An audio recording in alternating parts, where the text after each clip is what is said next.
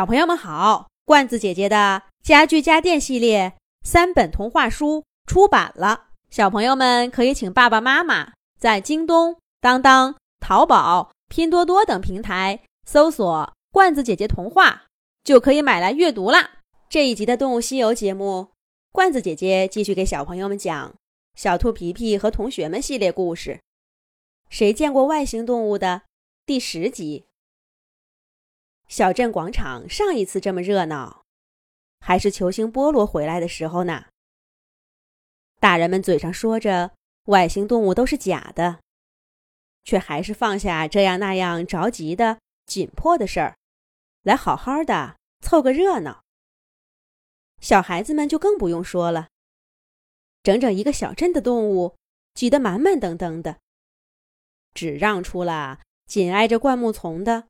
一小片空地，人群安安静静，又忍不住窃窃私语的望着天空、地面、小河，还有树林。外星动物会从哪里出来呢？夜色渐浓，一道流星划过天空，所有动物都屏住呼吸，抬起头。然而，流星只是流星。转瞬即逝的亮光之后，夜空又恢复了沉寂。谁也没有来，谁也没有走。外星动物在哪儿？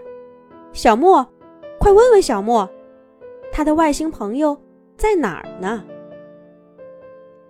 大家到处寻找着小马来莫的身影，可这时候他们才发现，周围并没有小莫的踪迹。小莫，小莫，小莫呢？皮皮，你看见小莫了吗？浣熊老师，小莫没跟你在一起吗？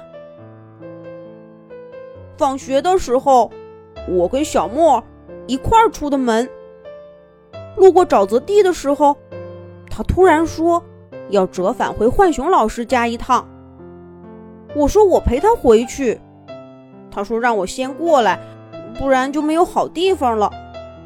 他取点东西，就来跟我们会合，好像是说好了要带给呃外星动物的东西。小刺猬果果总算提供了点线索。他还问走在后面的小飞和小嘎，小莫有没有碰到他们。小飞和小嘎摆摆翅膀，于是大家又去问浣熊老师。可浣熊老师说，他从家出来的时候，小莫的房间已经锁门了。小莫去哪儿了？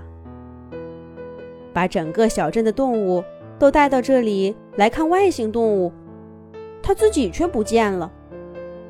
现在该怎么办呢？正当大家疑惑不解的时候，最靠近灌木丛的位置，忽然有人说话了：“快看！”这里动了，有动物在灌木丛里，还有亮光，好亮啊！是谁？谁在那儿呢？小莫，是你吗？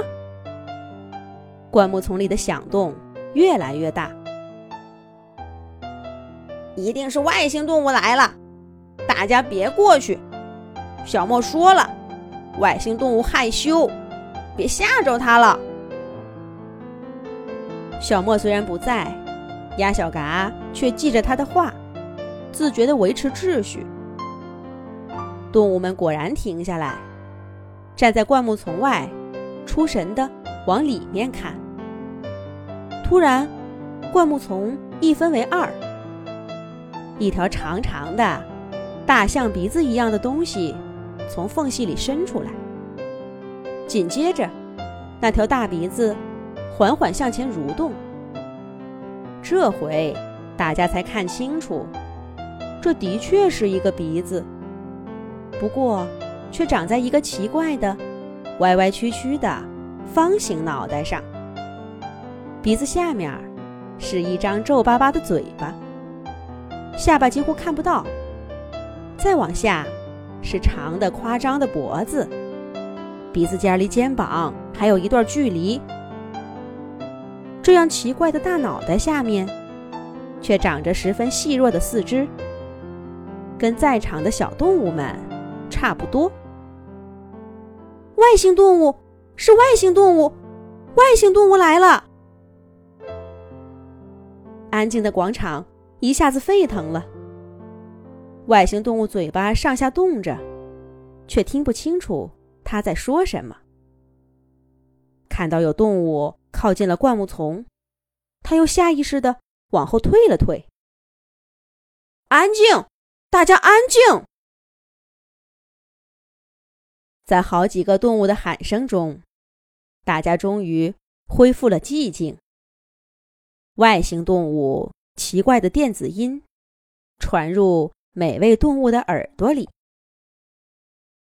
大家好啊，我是小莫儿的朋友。小莫说：“你们都想跟我见面，所以呢，我就出来见见你们好了。”免得你们不肯相信，小莫真的见过我。嗯，现在我站在你们面前，你们有什么想对我说的吗？